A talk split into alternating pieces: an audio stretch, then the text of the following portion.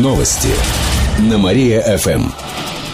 Здравствуйте, в прямом эфире Катерина Измайлова в этом выпуске о событиях в жизни города и области. Женщину насмерть сбили на пешеходном переходе. Авария произошла сегодня утром на пересечении Азина и Октябрьского проспекта. Женщина переходила дорогу по зебре без светофора. В этот момент на нее наехала Нива. Водитель был трезвым, пояснили в Кировской ГИБДД. От полученных травм женщина скончалась на месте. Сейчас выясняют все обстоятельства произошедшего. Жители области перепишут через два года. В 2015 году в нашем регионе пройдет микроперепись населения.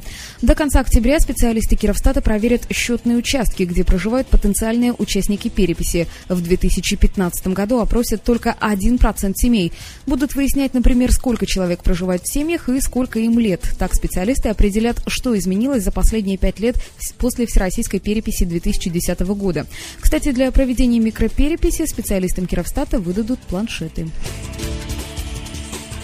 Детскую мечту испортили. Игровую площадку «Корабль мечты» в Парке Победы неизвестные закрасили надписями и рисунками, а еще сорвали все плакаты. Напомню, что комплекс с горками, качелями и лазами установили в конце сентября. Это благотворительный проект. Построили площадку на пожертвование горожан. Депутат Гордумы Дмитрий Никулин подчеркнул, что в городе недостаточно игровых комплексов для детей, поэтому кировчане должны быть более сознательными и беречь то, что уже построили когда вот через несколько недель после установки начинается вот такой вандализм, конечно, больно, просто больно. Тем людям хочется пожелать, конечно, все-таки оглянуться вокруг и посмотреть, что если в городе становится лучше и приятнее жить, то этому надо просто радоваться, а не мешать. Проще сделать отрицательное какое-то деяние, нежели положительное.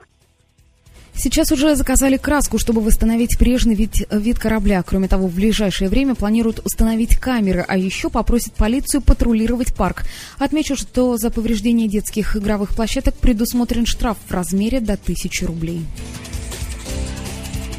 Эти и другие новости вы можете прочитать на нашем сайте www.mariafm.ru. У меня к этому часу все. В студии была Катерина Измайлова. Новости на Мария-ФМ.